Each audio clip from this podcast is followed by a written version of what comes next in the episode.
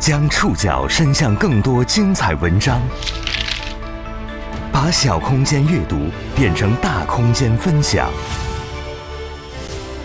宋宇选读，讲述现实世界里的真实故事，把小空间阅读变成大空间分享。欢迎各位收听宋宇选读。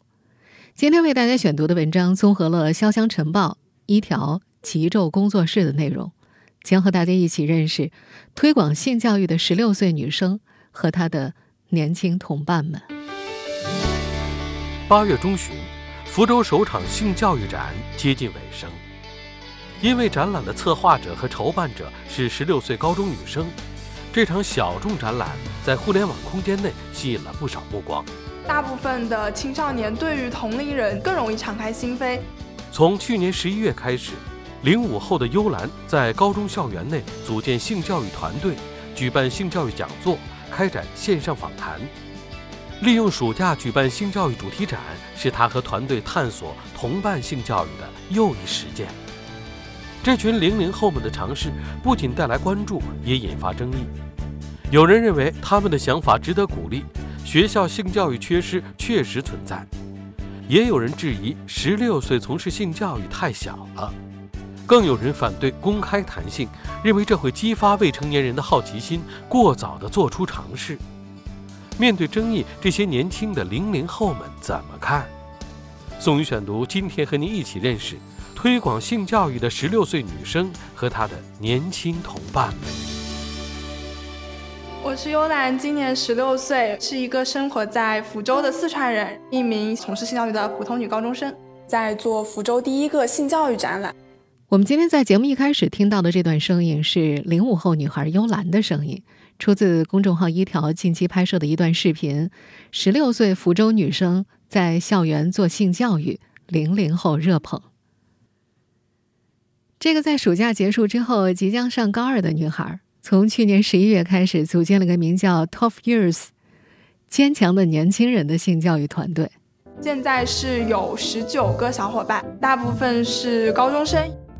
在团队科普的过程中，他们遇到过经历性骚扰的女生，也遇到过因为对性缺乏科学了解而产生羞耻感的男生。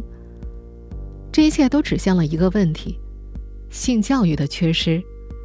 针对这个问题，幽兰和团队在学校举办性教育讲座，开展线上访谈，利用暑假举办性教育主题展览，进行着同伴性教育的探索与实践。这个暑假，他们筹办的名叫“选择性教育”的展览，是从七月底一直持续到八月二十一号。在社交网络上，专程前去打卡的年轻人不在少数。不止在福州，一些身在北京、上海的幽兰的同龄人们也表示，他们从幽兰的行动当中受到鼓舞，也准备开始在自己的学校里开展性教育。当幽兰和他的小伙伴们的尝试被更大范围的公众媒介注意到，互联网空间内也出现了各种不同的声音。有些人认为这些年轻孩子的想法是值得鼓励的，学校性教育的缺失确实存在。但也有人发出了质疑，认为十六岁从事性教育太小了吧，自己没经历过，没法教育别人了。还有人反对公开谈性，认为这会激发未成年人的好奇心，过早的做出尝试。幽兰看到了这些鼓励和质疑，她在八月十七号接受《潇湘晨报》采访时提到，年龄小并非做性教育的劣势。女孩从身边同龄人的种种例子能发现，对于性教育来说，单纯的年纪大未必是一件好事。她一再强调，他们开展的是同伴性教育，这和长辈性教育相比有明显的优势。就像同学在学习中互相帮助一样，有些话。可能只有在面对同龄人的时候才能说出来，对于受到过性伤害的未成年人尤其如此。这样的观念，在我们前面提到的那段热传视频当中，他同样表述过。大部分的青少年对于同龄人更容易敞开心扉，他们都会说这些话，我之前都没有人敢讲。至于那些质疑的声音，这个年轻女孩也表示，自己已经能够以包容的心态对待和自身观点不合的评论，只要对方。不来自己面前辱骂自己，只要他不伤害到自己，他都可以坦然接受对方的存在。实际上，这个目前可以大大方方地向外界介绍自己在做性教育，并且可以坦然面对媒体镜头的十六岁女孩，在一年前根本没有办法直视“性”这个字。促使她正视的是自己和周围好友的经历。宋宇选读继续播出：推广性教育的十六岁女生和她的年轻同伴们。在开始做性教育之前，幽兰一直是一个内向，甚至有些自卑的女孩子。她说，从小到大，她会一直尽量避免和性这件事挂上关系，因为大人们总会说这不是你这个年纪该了解的事情。大人们的表情和讳莫如深，让他觉得这似乎是一件隐秘、负担而且很羞耻的事情。他甚至不敢直接用这个字，会用“污”来代替。我从小到大一直在尽量避免着我和“污”这个词挂上关系。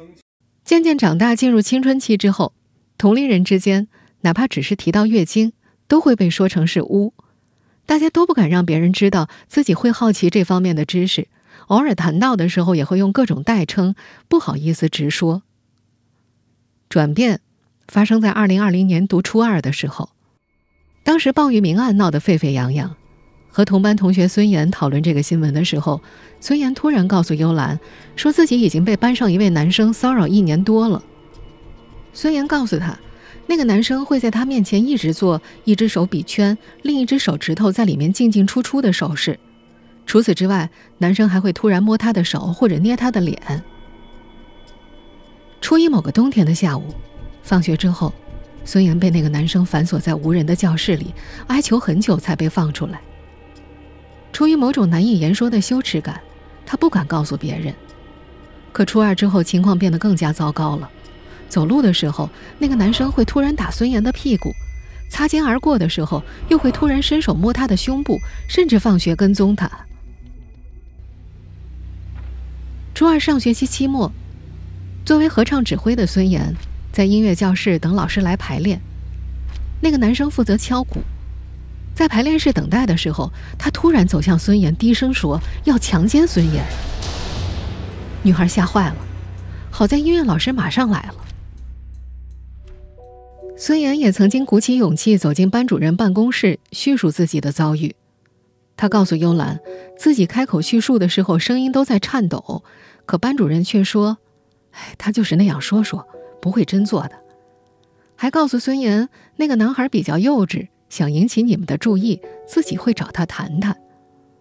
孙杨后来又告诉了妈妈，他记得妈妈当时关上电视，拍拍自己的肩膀，告诉他会跟你们班主任讲，但是再也没有下文。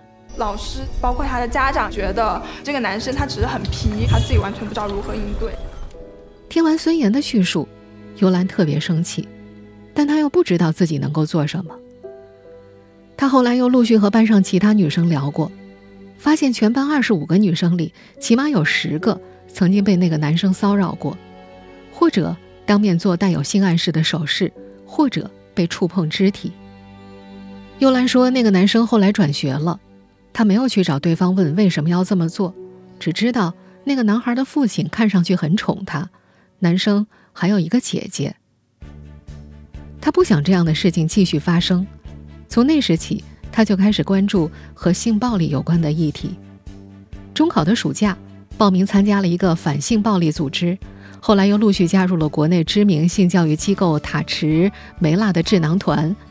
他说，他是那些团队里唯一的高中生，零五后。他开始学习性学入门、性学观止这样的科普书籍，还学习北师大刘文丽老师的开放式网课。在和结识的性教育实践者的交谈中，幽兰慢慢意识到，其实性是一件很正常的事情，人们可以大声的去谈论它。二零二一年十一月，这个年轻女孩创立了性教育团队 Tough Years，坚强的年轻人。这个团队名称是他和小伙伴们一起头脑风暴出来的。过往的经验告诉他们，做性教育是不会轻松的，尤其是他们本身。还有高中生的身份。杜雅是幽兰从小学到中学的校友，后来也成了这个团队的一员。他是听说有这样一个性教育团队之后主动找过来的。杜雅告诉幽兰他们，她小学的时候被同桌男生困扰过两年。他说那个男生总是喜欢跟在自己的身后，摸她的头发、手臂和肩膀，甚至在军训时把她的照片设置成屏保，在宿舍里对着手机自慰。几年后回忆那段经历，杜雅仍然很激动，觉得很可怕。他说同班同学都知道同桌骚扰他，可每当自己反抗，班里的同学就会起哄。有天中午，那个男生把杜雅摁在墙上，把脸凑过来，强行要亲她。杜雅扇了对方一巴掌，并踢了他的裆部才跑掉。他躲进厕所里哭，后来告诉班主任，希望换同桌，但最终班主任说已经骂过他了，座位一直没换。在和团队成员的交流中，幽兰发现很多同龄人都或多或少有过不好的经历。而他们也在关于性侵和性骚扰的评论里，总是听到一种声音：“苍蝇不叮无缝的蛋。”他们想扭转这些观念。这个年轻的性教育团队成立大半年来，已经吸引了十二位高中生和七位大学生加入。团队的核心是同伴性教育，面向高中生进行性与性别问题的解答科普。他们希望以一个平等的姿态，更好地与同龄人沟通。可沟通不是一件简单的事情。宋宇选读继续播出：推广性教育的十六岁女生和她的年轻同伴们。团队成立之后的第一项工作，就是在校园里开展大范围的问卷调查，了解大家的性知识现状、接受过的性教育，以及希望能够接受怎样的性教育。主要是通过社交网络转发，也会做一些一对一的访谈工作。调查的结果让幽兰很吃惊：一来，大家普遍了解的知识都停留在月经、遗精这样很基础的生理方面，此外内容大多一片空白。有超过百分之九十的人都表示对接受过的性教育不满意，希望能在学校开展性教育。更加离谱的是，色情制品。竟然排在了老师和家长前面，是同龄人们最主要的性知识来源，尤其是同龄的男孩子们。幽兰说，早在六七岁的暑假，自己在用外婆家电脑上网的时候，就看到了浏览器里的小黄文。那时候的他似懂非懂，他发现他的同龄人们都曾不小心或者主动点进去过，很多人的性启蒙都是那些小黄文。班上甚至有男生会聚众看小黄文和小黄片。和糟糕的性教育现状相对的是不低的高中性行为发生概率。根据国家计生委二零一五年发布的一项报告显示，现在中国高中生平均首次性行为的年龄是十五点九岁。幽兰觉得，科学的性知识的缺失对青少年来说是有非常严重后果的。他还看到了联合国的数据。中国青少年艾滋病感染者在过去几年里增长了百分之三十五。这些数据让这个年轻女孩觉得非常担忧。从二零二一年年末开始，他在多个社交平台上开通账号，进行性知识科普，免费解答同龄人在生活中难以启齿的性困惑。他收到的第一个提问来自一个男孩，对方表示高二开始一直干那种事情，控制不住。紧接着补充，不是抽烟。他问幽兰：“怎么戒掉呢？”幽兰反问他：“为什么要戒掉？”男生的回答令幽兰感到又惨又好笑。对方说：“他看了网上一些文章，说自慰会使人越来越丑、毁容，甚至不孕不育。”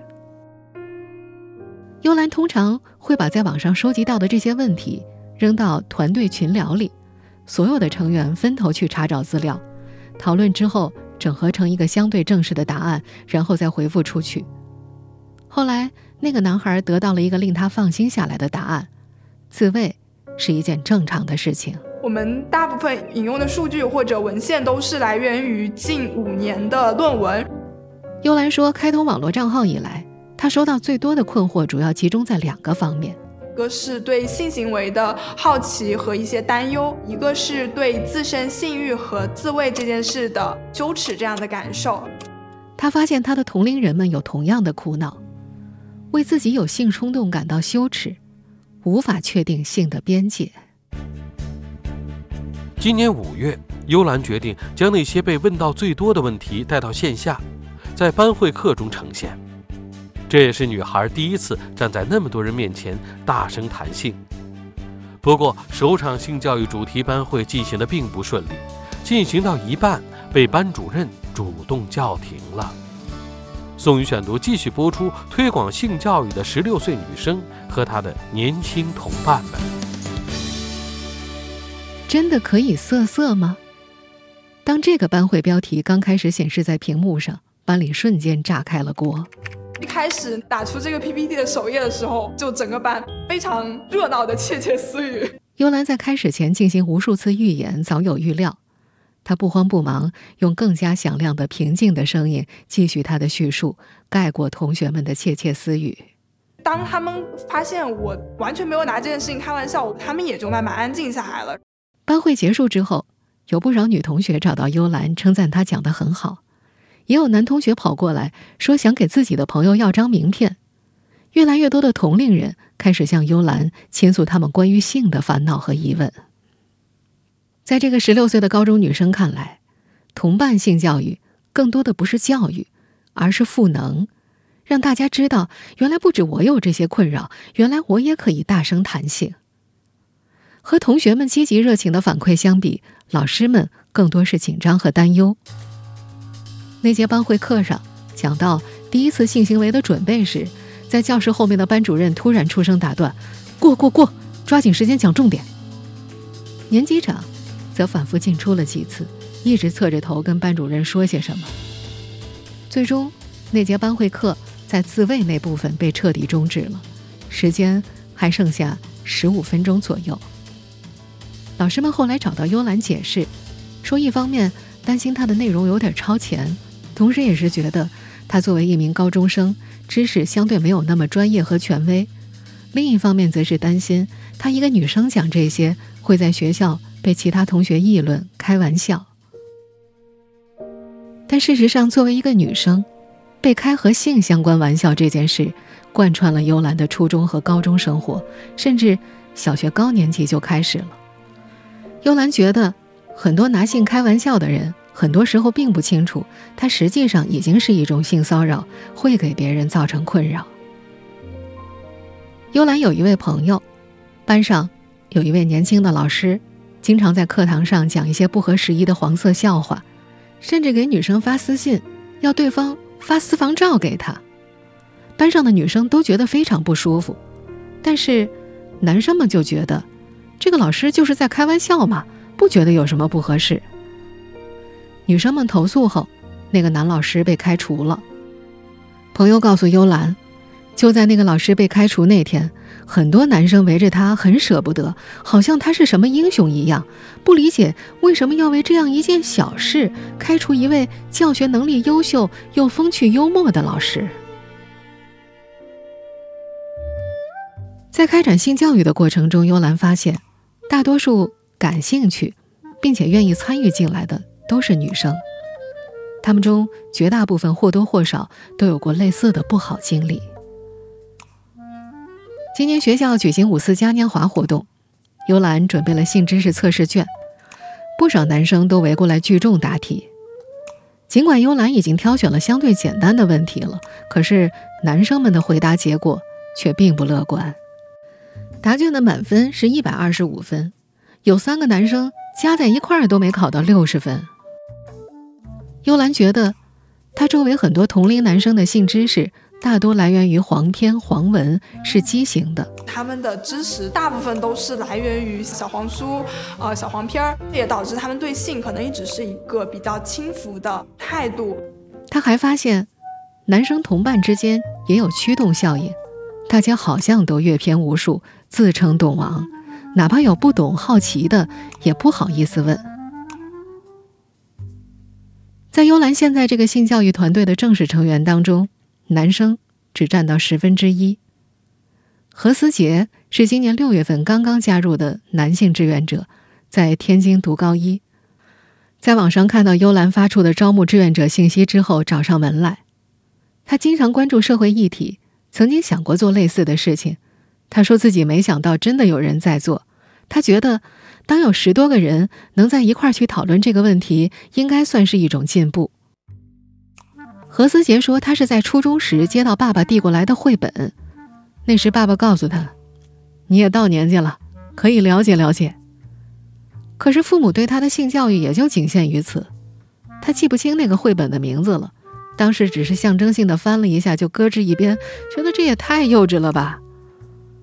他说自己早在小学三四年级就在网上撞见打飞机的文章，他没跟别人提起过，感觉就是了解到了些同龄人不知道的事情，有些不好意思，完全是自己在那儿胡猜，乱七八糟的什么都看。起初这个男生以为。这个东西嘛，就是自然而然的，可能到了婚后，家长会说该怎样做的。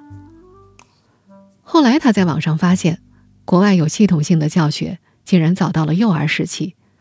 至于他自己，正是在学校接触到性，是初一下册的一个单元。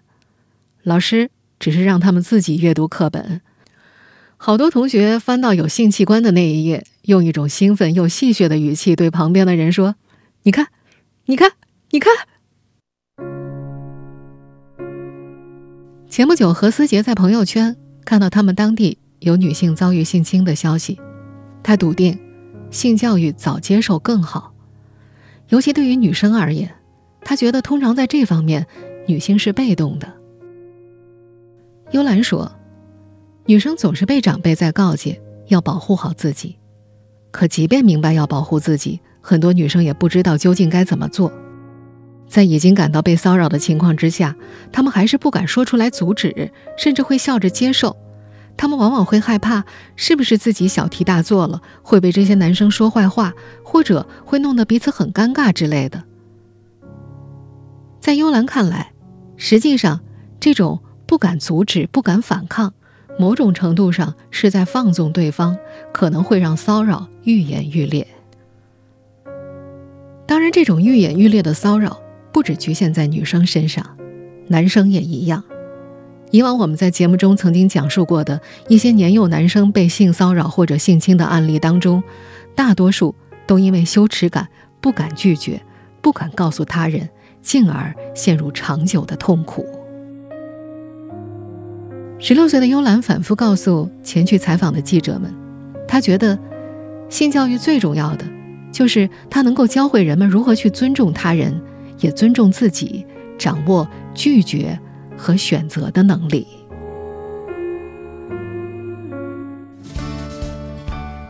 您正在收听的是《宋宇选读》，推广性教育的十六岁女生和她的年轻同伴们。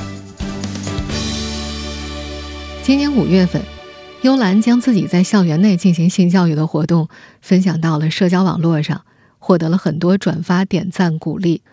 国内有些性教育大 V 也纷纷转发评论，不少零零后留言：“你太棒了，做了我一直想做但不敢做的事情。”面对爆发式的关注和支持，女孩一方面感到受宠若惊，另一方面又感到欣慰。原来有这么多人都是关注这件事情的。到了八月初，她发起的性知识测试卷参与数据已经突破了四十八万份了。我身边有同学说：“哦，我看到我妈的朋友圈转发了这个，我看到我老师正在做这个，就是完全超出了我们当初的一个想象吧。”幽兰还说，很多人做测试的时候会反馈：“我是女生，涉及男生的问题，我是不是就不需要答了？”或者有男生会提出，觉得没必要了解女生相关的东西。他想强调一个观点：性教育不单单是性知识的普及。更是一个交流沟通、增进理解的过程。对于女儿从事性教育，幽兰的父母其实一开始并不太能理解。幽兰妈妈在接受一条采访时说：“女儿小学的时候买了房思琪的《初恋乐园》，当时自己不知道那本书是讲什么，后来偶然拿过来一读，吓了一跳。妈妈甚至一度有些自责，是不是太早让女儿先从这样很负面的内容接触到两性关系，才有了后面这些事情。”再后来，幽兰做性教育的书籍资料堆得家里到处都是，妈妈也开始看，上网去搜索学习。如今，妈妈看到什么有趣的性教育相关内容，也会转发给女儿。他们的家庭里也会自然而然地谈论起和性相关的事情。我父母一直坚定不移地支持我，我也能够非常自然地跟我父母谈起与性相关的话题。我觉得这个也在一种意义上更好地促进了我们两代人之间的沟通，用更加开放包容的态度去面对整个本来就应该包罗万象的世界。在今年七月下旬为线下性教育展览布展的时候，现场有不少团队成员的家长专程过来帮忙。八月二十一号，持续大半个月的福州首场性教育展览就结束了。幽兰对于自己的未来也有了更多的规划。他告诉《潇湘晨报》的记者，目前他对于人文社科类的专业很感兴趣，社会学、人类学、性学和性教育学都是他很向往的专业方向。关于未来做什么，他目前给出的答案是想尝试自己创业。如果要就业的话，会向性教育工作者靠拢，也想利用新媒体继续做性教育或者科普之类的工作。开始做性教育这大半年来，幽兰不断被问到一个问题：“你一个女孩子搞什么性教育啊？”在那条热门视频的评论区，女孩写道：“自己一直很喜欢女宇航员凯蒂·科尔曼的那句话：‘当你看向窗外，看到浩瀚星辰。’”看到地球，别忘了，数十亿女性也借着你的目光看向窗外。幽兰说，她想用自己的故事告诉更多的女孩：谈性不羞耻，我们不是性客体，我们可以做任何我们想做的事情，我们会有无限的可能。她也想用自己和这个年轻性教育团队的故事，告诉更多人，不用害怕其他人的言论。不用努力迎合社会的期望，去做自己想做的事情，去追求你真正热爱的一切，去成为你想成为的人。他还提到了他们曾经收到过的一条评论：“世界因少年挺身向前而变得更加瑰丽。”这个年轻女孩明白，做性教育一定是段艰难的旅程，但她觉得。他和志同道合的小伙伴们会坚定地奔向属于他们的爱与自由。